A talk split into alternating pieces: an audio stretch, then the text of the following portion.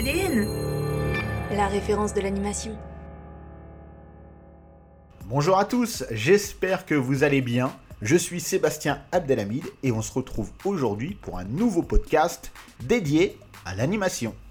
Comme vous le savez peut-être, le but de ces podcasts est de partager avec vous un petit moment dédié à une licence en particulier présente dans notre catalogue.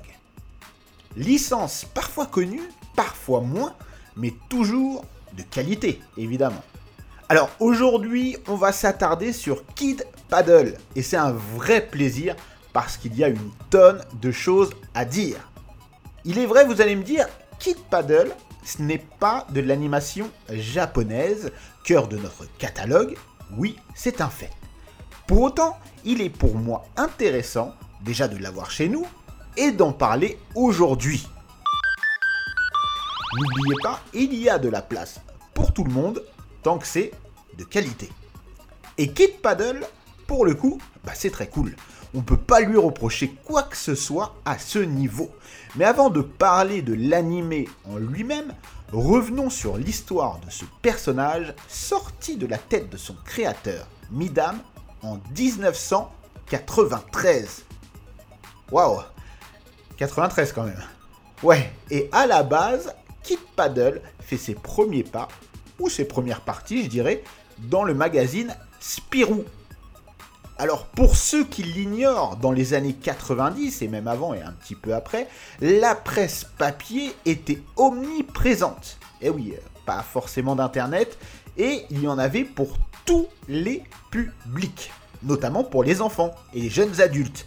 Spirou était un magazine historique, à l'instar d'un de ses rivales de l'époque, Pif Gadget. Et dans Spirou, on retrouvait tout un tas de rubriques, mais aussi tout un tas de bandes dessinées avec une, deux pages, voire plus.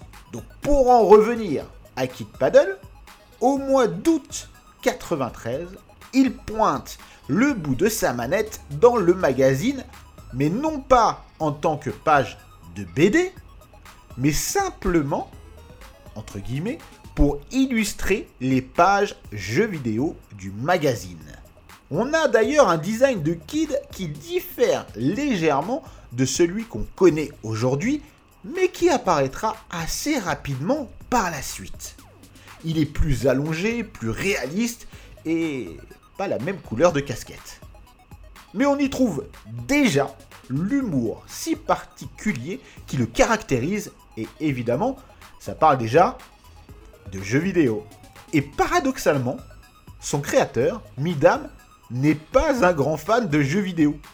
Il a juste saisi l'opportunité de travailler dans le journal de Spirou pour donc d'abord illustrer la rubrique jeux vidéo. Mais Kit Paddle va vite prendre du poids, enfin de la place. Enfin voilà, il va s'épanouir bien plus loin que dans les pages jeux vidéo et va vite avoir le droit à ses propres pages, ses propres histoires, ses propres BD et le reste. Bah, vous vous en doutez, son propre animé. Oui, un animé qui verra le jour en 2003 pour un total de 104 épisodes. Mais Kid Paddle, c'est avant tout un perso et des histoires tellement transposables qu'il trouve du succès peu importe le support. En l'occurrence, aujourd'hui on parle de l'animé, qui ne trahit en rien ni les planches, ni les BD, bien au contraire. Car Kid Paddle, c'est typiquement la vie d'un ado geek, entre guillemets, par essence, et ce dès 1993. C'est là où il faut reconnaître également le génie de Midam. Kid, c'est un passionné de jeux vidéo, bien sûr, mais de ciné, et particulièrement de cinéma d'horreur, voire gore. Il est accompagné de ses potes qui forment tout simplement la bande que l'on aurait voulu avoir étant gosse. Mais aussi, ils sont une certaine forme de marginalité dans les années 90, où aimer le jeu vidéo et le reste hein, n'était pas forcément accepté et acceptable de tous, ou sinon un truc réservé aux gamins. Et Kid Paddle arrive justement à se jouer de cela et toucher plusieurs générations tout en les traversant. Les personnages sont nombreux et attachants, et leur amitié, leurs problématiques et leur résolution nous fera forcément écho à un moment ou un autre. Car c'est bien l'imagination le maître mot de Kid Paddle.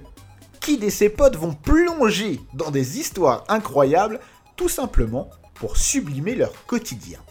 Alors, le jeu vidéo est très souvent en toile de fond, et c'est en ça que c'est fort, car on y retrouve véritablement hein, les rouages, les mécaniques, les codes, et parfois c'est très très très précis, tout en restant accessible à tous, évidemment.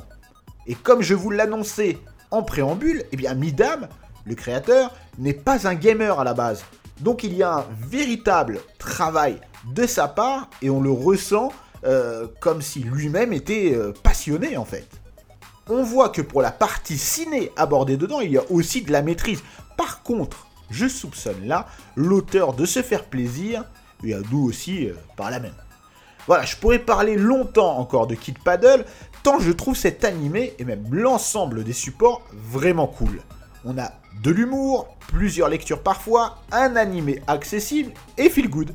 On retrouve un peu d'essence de ce qui se faisait un peu plus dans les années 90, et sans jouer le nostalgique cynique, bah ça fait du bien aussi, hein. Donc évidemment, je conseille à absolument tout le monde Kid Paddle. Et n'hésitez pas à nous écrire sur les réseaux pour qu'on en discute et qu'on échange. Parce que, encore une fois, c'est pas seulement notre podcast, c'est également le vôtre. Donc avec plaisir pour en parler et on se retrouve très bientôt pour un nouvel animé et un nouveau podcast. ババババ。